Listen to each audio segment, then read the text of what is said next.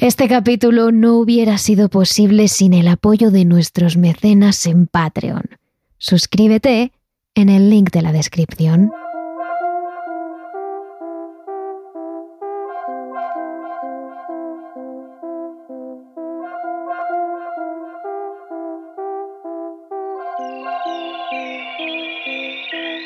¿Podemos decir que estamos informados? ¿Que conocemos plenamente la realidad que nos rodea? ¿O que solo conocemos aquellos que otros, los que controlan el mundo, quieren que sepamos? Hay muchas teorías que afirman que no podemos estar más lejos de la realidad, que dicen que nuestro mundo, nuestra sociedad, no es tal y como la conocemos. Creen que hay grupos secretos, gobiernos o agencias de inteligencia que en una medida u otra controlan buena parte de lo que vemos. Creen que controlan los medios de comunicación, la información e incluso el propio curso de la historia. Mientras bajo cuerda realizan sus experimentos, tratos y acuerdos con otros poderosos. Una compleja red de mentiras entre gente de mucho poder que nos controla. Hoy, en Terrores Nocturnos, hablaremos de las llamadas teorías de la conspiración más famosas y con más apoyos. De esas que están respaldadas por documentos y científicos que las creen a pies juntillas. Y por supuesto os diremos también cuáles son los argumentos que hay en contra de ellas. Nosotros solo ponemos las dos versiones, la oficial y la de la conspiración, sobre la mesa, de forma objetiva vosotros elegís lo que creer.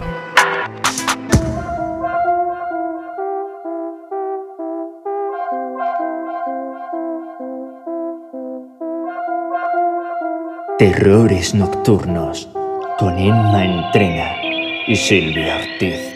En 1973, el director de la CIA, la agencia de inteligencia norteamericana, estaba trabajando sin descanso para que se destruyeran por completo las pruebas y documentos de un proyecto con más de 20 años de vida. Ordenó la trituración de documentos, la destrucción de archivos, de pruebas, silenciar miembros del equipo e implicados en el proyecto.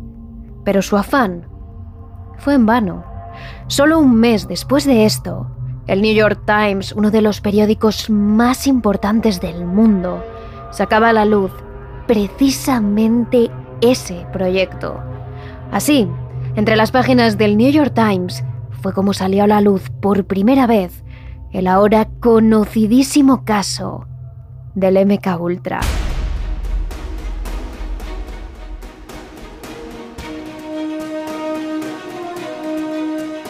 El MK Ultra comenzó en realidad 20 años atrás, de la mano de otro hombre, Allen Dulles, el director de la CIA allá por el año 1953. Es entonces cuando comienza el proyecto MK Ultra, dirigido por Sidney Gottlieb, supuestamente, con un único objetivo: crear un suero de la verdad, una droga, que obligara a alguien a confesar todos sus pecados. Pero esa es solo la teoría. El MK Ultra contó con más de 150 proyectos y no se conoce la finalidad de todos ellos. Algunos historiadores creen que lo que buscaba el MK Ultra eran formas de influenciar la mente humana, que una persona pudiera hacer lo que quisiera cuando quisieran. Otros hablaban directamente del control mental, pero otros, como Alfred McCoy, profesor de historia de Universidad de Wisconsin, cree que todo esto es una cortina de humo para tapar ante los medios de comunicación la verdadera meta del proyecto. Desarrollar métodos de tortura e interrogatorio aún más eficaces. Pero sí hay varias cosas que quedaron probadas del MK Ultra. La primera y más importante es que existió en 1975, cuando el Congreso de Estados Unidos estaba estudiando los abusos cometidos por la CIA en años posteriores, consiguió investigar este proyecto. Un proyecto que la Corte Suprema de Estados Unidos definía así. Preocupado por la investigación y desarrollo de armas químicas, biológicas, radiológicas y materiales capaces de emplearse en operaciones clandestinas para el control del comportamiento humano, el programa consistió en 149 subproyectos que la agencia contrató a varias universidades, fundaciones dedicadas a la investigación e instituciones similares. Participaron al menos 80 instituciones y 185 investigadores privados. Debido a que la CIA financió a MK Ultra indirectamente, muchas de las personas que participaban no sabían que se trataba de la agencia. Pese al afán de Helms por destruir estos documentos, algunos de ellos sobrevivieron. Y esos fueron los que permitieron a la Corte Suprema dictar que el proyecto, al menos, existió. Pero es que además se descubrió que aparte de experimentar con agentes de la CIA, médicos, militares o personal de seguridad que se presentaba para ello, también se utilizaron a indigentes, prostitutas, afroamericanos que no solo no eran voluntarios, sino que no sabían realmente en qué proyectos se estaban metiendo, bajo qué condiciones, ni hacía participaba en él. Y la comisión que investigaba el MK Ultra pudo acceder a sus testimonios. Se comprobó, por ejemplo, que los primeros experimentos giraron en torno a las drogas. Los médicos que trabajaban en este proyecto inyectaban a los sujetos, como hemos dicho, voluntarios o no, una mezcla de barbitúricos y anfetaminas que se administraban a la vez, de golpe, con el objetivo de doblegar su voluntad más fácilmente, de controlarlos, de hacer que dijeran la verdad. Pero esto acababa con la muerte de los pacientes en muchas ocasiones, así que decidieron cambiar el método. La CIA buscaba una droga que hiciera que el sujeto viera lo que ellos quisiesen, que sintiera lo que ellos querían, que fueran fácilmente moldeables. Y así llegaron a dar con una de las drogas que más daño cerebral causa, el LSD. En uno de los experimentos más extremos, se inyectó a los sujetos LSD durante 77 días seguidos, aunque en este caso los sujetos se presentaron voluntarios y fueron cuidadosamente elegidos por sus características físicas por la CIA. Otros tuvieron menos suerte. En la operación Clímax de Medianoche, la CIA seleccionó varios burdeles para administrar el LSD a los hombres que acudían allí a contratar los servicios de las prostitutas. Lo cierto es que los hombres no sabían que iban a participar en ese estudio, ni que les iban a inyectar LSD. Pero la idea de la CIA es que al estar esa noche en un burdel, les diera demasiada vergüenza contar cualquier cosa que pasara dentro. Para ellos, eran sujetos vulnerables. Después de recibir el LSD, los hombres fueron sometidos a durísimos interrogatorios que fueron observados por espejos de un solo sentido. Además, las sesiones fueron grabadas para que se pudiese visualizar después. En otros experimentos, los llevados a cabo en Canadá entre el año 1957 y el 1964, el psiquiatra escocés Donald Edwin Cameron utilizó otros métodos. Además de experimentar con LSD, también lo hizo con la hipnosis, con las drogas paralizantes y con la terapia de electroshocks en la que los pacientes recibían entre 30 y 40 veces la dosis de electricidad recomendada. Además, realizaba supuestos experimentos conductistas en los que ponía a los sujetos en un coma inducido con una mezcla de medicamentos y los dejaba en ese estado durante semanas, algunos incluso meses. Mientras estos sujetos se encontraban en coma, el doctor ponía una cinta con sonidos que se repetían a intervalos regulares o con frases que se repetían una y otra vez. Lo que quería conseguir Cameron era borrar algunas memorias concretas del sujeto para después poder reprogramar su mente a su antojo. Pero lo que se consiguió fue provocar a sus pacientes efectos secundarios, como incontinencia, amnesia, que olvidasen hablar, que no recordaran a sus padres o que pensaran que precisamente los que le estaban interrogando eran sus propios padres. Es decir, en lugar de curar a sus pacientes que sufrían ansiedad o depresión, experimentó con ellos con el permiso y la financiación de la CIA y les provocó daños a largo plazo, algunos irreparables. Lo que más llama la atención es que Cameron fue uno de los miembros del Tribunal Médico de los Juicios de Nuremberg que juzgaba a los nazis por sus experimentos con los judíos. Fueron precisamente los que establecieron el consentimiento informado como norma y después hizo aquello que condenó, experimentar con pacientes que no sabían que en realidad estaban siendo sujetos. Pero claro, gracias a la ayuda y a los contactos de la CEA, Cameron acabó siendo el primer presidente de la Asociación Mundial de Psiquiatría, el presidente de la Asociación Americana de Psiquiatría y el presidente de la canadiense. De hecho, se dice, aunque esto no está comprobado, que tras los juicios de Nuremberg, Estados Unidos, bajo cuerda, ofreció el perdón y el exilio a varios miembros nazis a cambio de que se fueran a Estados Unidos a realizar estos mismos experimentos relacionados con el MK Ultra. Pero esto solo es una especulación sobre la alargada sombra del nazismo.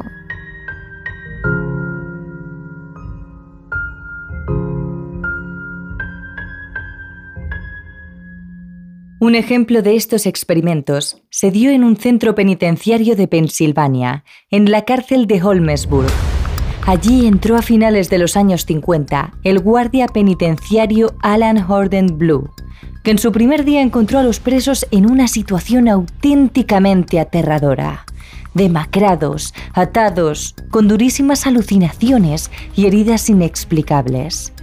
Y al preguntar a los presos el porqué de esas heridas, la respuesta no fue la que él pensaba, que los guardias les maltrataban, que habían peleas o violencia, sino que hacían experimentos con ellos. Estaba alucinado de ver a decenas de presos sin camiseta, atados y cubiertos de venda y esparadrapos y no podía imaginarme que estaba entrando en una atmósfera de tanta violencia porque parecía que todos los hombres acababan de salir de una estancia de meses en aislamiento. Fue probablemente la mayor fábrica de experimentos de Estados Unidos y posiblemente del mundo. Desde el 51 hasta 1974, más gente fue seguramente incorporada en más experimentos que en ningún otro lugar del mundo. Cuando Alan denunció ese trato y estos experimentos públicamente, perdió su trabajo. Fue inmediatamente despedido. Pero su lucha no paró ahí. Buscó presos que hubieran sido sujetos de esos experimentos para sacar también sus testimonios a la luz y que todo Estados Unidos supiera lo que pasaba en aquella cárcel de Pensilvania. Así encontró a Yusuf, que en el año 1961 estaba en Holmesburg por vender marihuana. Era un hombre afroamericano, con escasa educación y con una cultura básica. Y sobre todo, en una situación económica precaria, sin dinero para él o para su familia. En esa situación, mientras estaba en la cárcel, las autoridades penitenciarias le ofrecieron someterse a experimentos médicos a cambio de un dólar al día. Así cuenta el propio Yusuf, uno de ellos. Ellos cogían como pedazos de esparadrapo y los ponían en la espalda y los iban arrancando hasta que la primera capa de piel estaba fuera. Hicieron eso en seis partes diferentes de mi espalda. Y después cogieron una botella de Johnson Johnson con una especie de espuma de baño. Lo pusieron en un parche y el parche lo pusieron en una de esas secciones de mi espalda. Después cogieron una lata y reconocí el logo de esa lata. Era del ejército. Y yo estaba como, ¿qué tiene que ver Johnson Johnson con esto? Así que cogieron la lata y con un spray la echaron por mi espalda y en cuanto me dio, estaba helado, pero era tan tóxico que podía sentir los vapores en la boca. Y en cuanto empecé a caminar estaba cada vez más y más mareado. Pero el momento en el que llegué a mi celda, me desmayé. Mi espalda estaba muy inflamada y cuando desperté, ya por la mañana, esas partes de mi espalda estaban llenas de pus. Y esto solo iba a peor y a peor. Cuando la luna salió esa noche mi espalda estaba en llamas y eran todos llantos y gemidos, llantos y gemidos. Ni siquiera pude dormir. El caso es que este solo fue el primero de muchos experimentos. Yusuf cuenta que hubo experimentos con plutonio, con virus, con células cancerígenas, con gases tóxicos y con drogas. Una de ellas le dejó absolutamente fuera de juego durante semanas. Allí teníamos un vaso pequeño con lo que parecía agua y lo bebimos. Y todo comenzó a magnificarse y el altavoz sonaba. Las paredes parecían que se habían vuelto agua y me pasé todo el tiempo mirando a mi alrededor y alucinando en vez de seguir con el test. Y me llevaron a mi bloque en esas condiciones y tío, yo me estaba metiendo en viaje y era como si lo que hubiéramos tomado en ese vaso fuera una droga de acción muy lenta y que duraba semanas. Sabiendo todo esto, ¿se puede considerar esto consentimiento informado?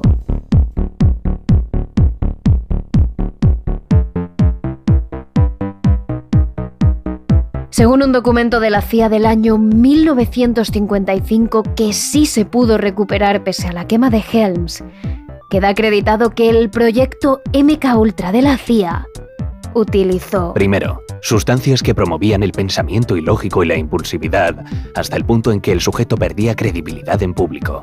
Segundo, materiales que producen síntomas y signos de enfermedades reconocibles, de manera que pueden ser usados para hacer creer a las personas que están enfermas. Tercero, sustancias que mejoraban las capacidades de los individuos para soportar la privación sensorial, la tortura y la coerción durante la interrogación y el así llamado lavado de cerebro. Cuarto, materiales y métodos físicos que producen amnesia para los eventos precedentes o durante su uso.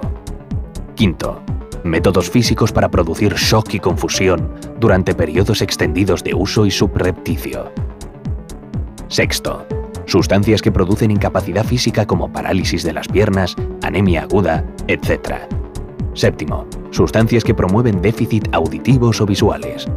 Octavo, un material que produce confusión mental como la del tipo en la que el individuo se ve impedido a cuestionar las órdenes que se le dan. Noveno, una píldora knockout que puede ser dada subrepticiamente en bebidas, comida, cigarros como aerosol, etc., que debía ser segura para usar produciendo amnesia y portátil para ser usada por agentes de campo. También quedó demostrado que la CIA utilizó más de un 5% de su presupuesto en ese proyecto MK Ultra, en el que se experimentaba con personas sin consentimiento y que aunque decenas de centros, universidades y médicos participaron, solo unos pocos fueron condenados, como el doctor Cameron. Eso sí, el escándalo mediático fue tal cuando estos experimentos se destaparon que el mismísimo presidente Bill Clinton tuvo que pedir perdón públicamente por ellos. Miles de experimentos financiados por el gobierno se han producido en hospitales, universidades y bases militares a lo largo de nuestro país y en muchos casos el consentimiento informado no existió. Se ha ocultado a los americanos los efectos de lo que les estaba haciendo y esto se extiende a los propios sujetos, a sus familias y a los americanos en general. Estos experimentos se mantuvieron en secreto y fueron ocultados no por motivos de seguridad nacional, sino por el simple miedo a la vergüenza y eso fue un error. Así que hoy, por el bien de otra generación de líderes y otra generación de ciudadanos de Estados Unidos de América, ofrecen una sincera disculpa a todos los americanos que han sido sujetos de estos experimentos, a sus familias y a sus comunidades. Pero pese a las investigaciones del Senado y el Congreso de Estados Unidos, el perdón de Clinton y los esfuerzos del periódico que destapó todo esto, el New York Times, aún no se sabe con certeza qué perseguía ese experimento. ¿Control mental? ¿Métodos de interrogatorio? ¿Un suero de la verdad? ¿Hacer soldados inmunes a todo esto? No sabemos el fin, pero está acreditado por la Corte de Estados Unidos y el Congreso que el proyecto MK Ultra existió entre los años 50 y mediados de los 70 y que sus experimentos fueron llevados a cabo en personas que no lo consintieron. Entonces, si todo esto está probado, ¿dónde está la teoría? Pues en el supuesto experimento masivo de Pointe Nos situamos en el año 1951, en Francia, en el pequeño pueblo de Pointe-Saint-Esprit, una pequeña aldea costera de unos 4.500 habitantes, situado a las orillas del Ródano, cerca de la Provenza. Un lugar casi de ensueño, con pequeñas casas rurales de techo a dos aguas, un mar azul hasta donde alcanza la vista, preciosas y solitarias playas, callecitas estrechas, un lugar en el que todos los vecinos se conocen. Poco más que un pueblo agradable, tranquilo, de esos en los que nunca pasa nada. Hasta que pasa. En pleno verano, en agosto de 1951, todo el pueblo se vuelve completamente loco. Y no es un decir.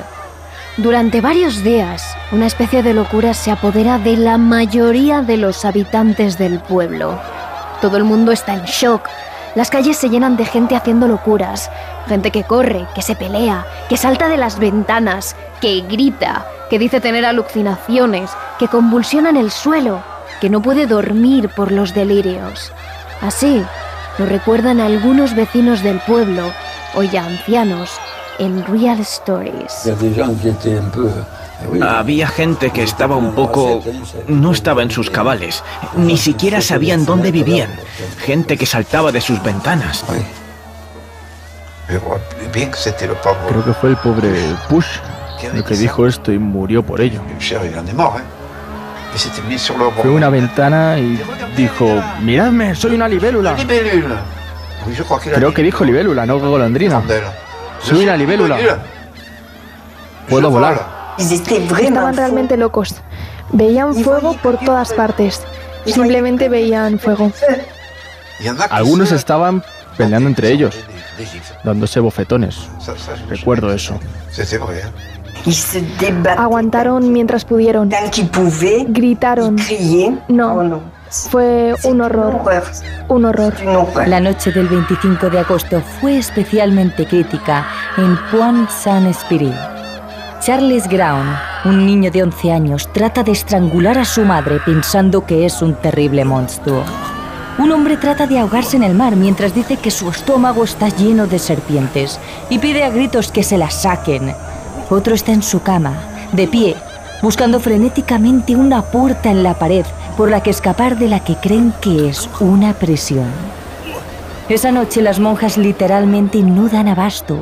Lidian con piernas rotas porque alguien ha saltado por la ventana, las contusiones típicas de una pelea, insomnio y sobre todo decenas de alucinaciones. Llegan pacientes diciendo que tienen fuego en el estómago, serpientes en los brazos, pelos en la lengua, lesiones que las enfermeras y las monjas no ven, pero que los pacientes aseguran tener. El Time de la época describe así lo que se vivía en las calles de Pointe Saint-Esprit. Entre las personas afectadas, los delirios iban en aumento. Los afectados se retorcían frenéticamente en sus camas gritando que flores rojas les brotaban del cuerpo. Eran escenas saturadas de horror y de sufrimiento. El cartero del pueblo, Leonard Murier, le contó a la BBC que mientras hacía su ronda llevando las cartas de una casa a otra, de repente comenzó a encontrarse mal. Fue de pronto, en tan solo unos segundos. Su estómago se llenó de náuseas y solo quería vomitar. El dolor era tan fuerte que tuvo que parar para apoyarse en una pared y quitarse la gorra para limpiarse el sudor. Pero lo peor fueron las alucinaciones. Automáticamente comenzó a sentir cómo sus brazos se sentían pesados y al mirarlos vio como sendas serpientes se enrollaban sobre ellos y los comprimían hasta que solo quería arrancárselos. Las serpientes no estaban ahí, lo supo más tarde, pero para él era tan real como respirar. Y algunos efectos no fueran precisamente flor de un día. Hubo personas que estuvieron semanas en estas condiciones, tal y como este hombre contó a los medios franceses de la época. No he podido dormir en exactamente 21 días. Es imposible cerrar los ojos a pesar de todos los sedantes y de todas las pastillas que me ha dado el médico. Cuando estás 21 días sin dormir, tu mente está en tiempo de descuento. Mi joven hija tuvo alucinaciones terribles. Estaba de pie sobre la cama, viendo cómo la sangre caía del techo, de todas partes. Viendo tigres y leones saltando sobre ella, osos tratando de comerla.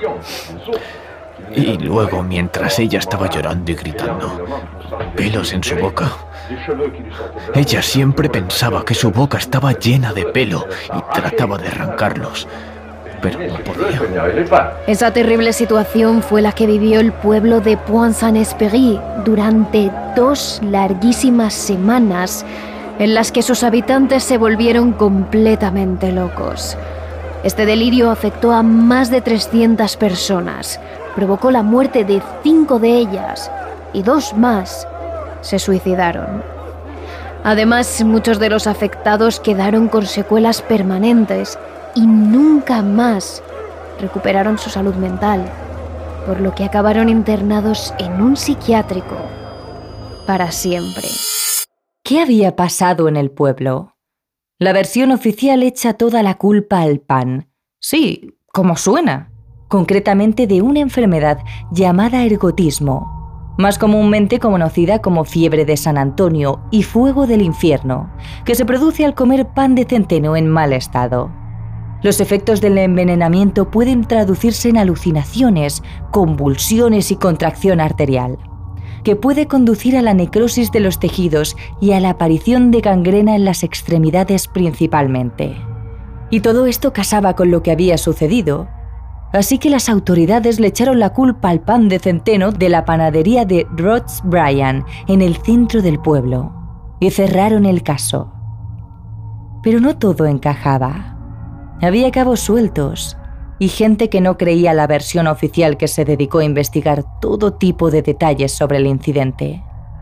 Hablan de Stalin, del Papa, de grandes empresas como los culpables pero ninguna teoría cogió fuerza hasta el año 1953, dos años después, cuando un suicidio lo cambiaría todo.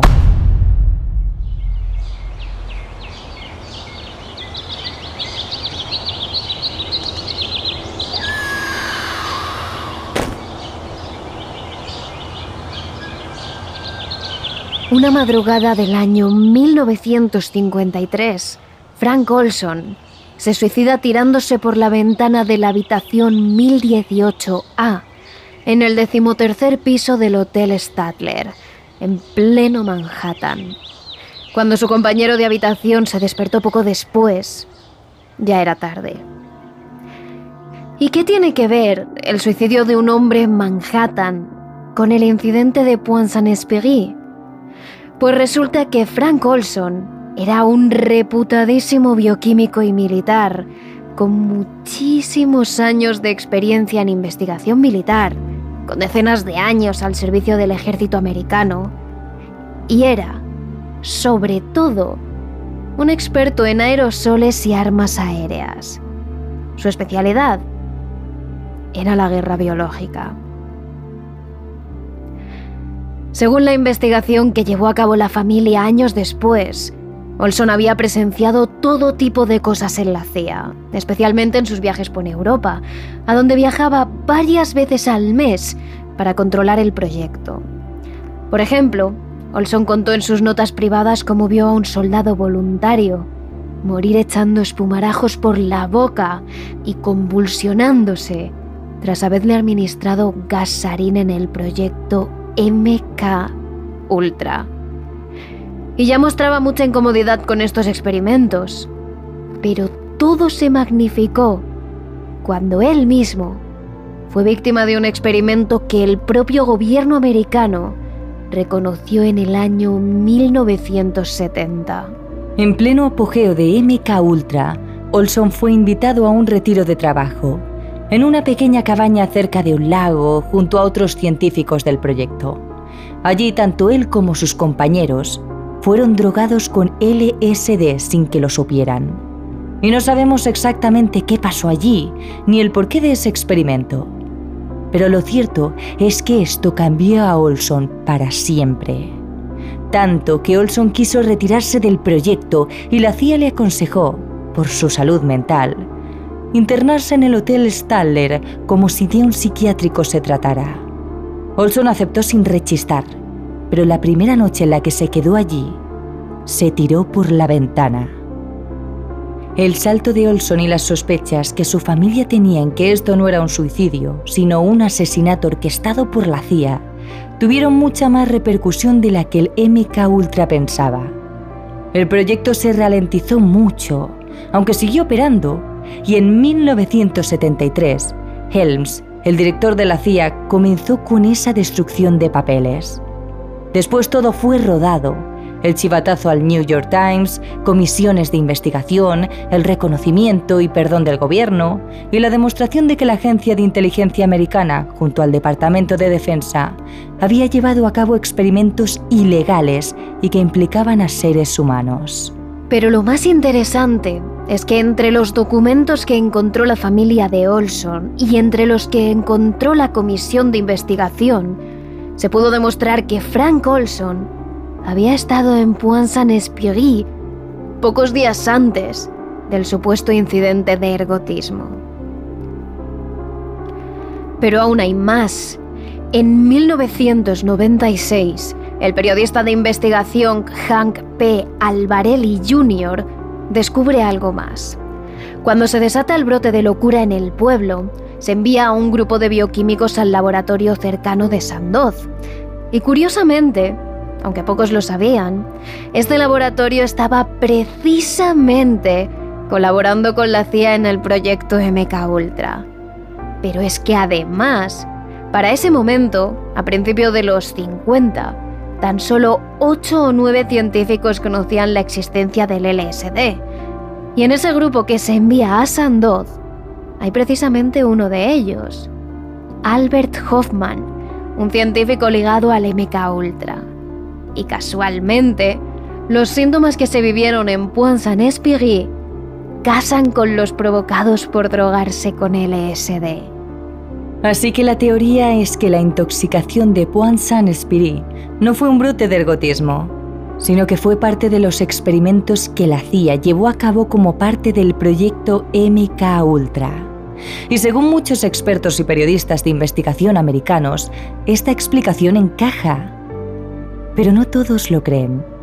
El alcalde del pueblo francés, Roger Castillon, cree que la CIA no tenía ningún motivo para experimentar con sus ciudadanos. El experto e investigador americano Colin Ross piensa que si no ves los motivos por los que la CIA querría experimentar y no eres capaz de relacionar este incidente con el MK Ultra a través de todas estas pruebas, es que eres un ingenuo. Lo que me resulta difícil de creer es por qué Juan San Spirit puede ser un campo de experimentación para la CIA. Cuando alguien hace algo es por una razón. Y eso es lo que no veo. No entiendo por qué la CIA iba a estar detrás de este evento. Obviamente ese componente no sale de la lluvia o está por ahí de forma natural. Fue claramente fabricado, controlado y distribuido. Si fue LSD o algún otro compuesto, tampoco hace demasiada diferencia. Points Spirit no es algo que haya pasado una única vez en una pequeña aldea de Francia, es que es consistente con el resto de experimentos que se han hecho en Estados Unidos y que han salido a la luz con documentos y hechos probados que lo demuestran.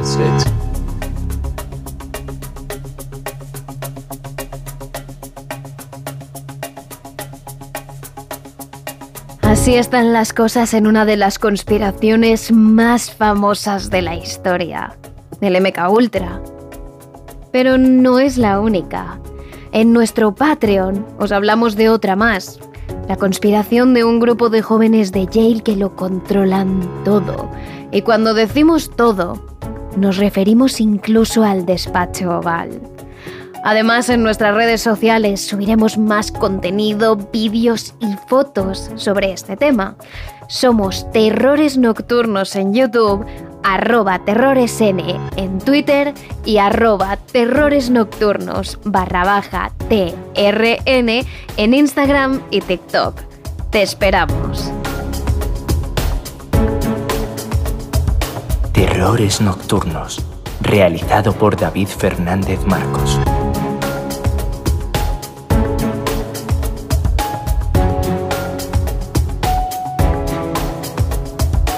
Si quieres más capítulos extra de terrores nocturnos, solo tienes que unirte a nuestro Patreon. Síguenos en nuestras redes sociales. Somos arroba terrores en Twitter y arroba terrores nocturnos barra baja TRN en Instagram y TikTok.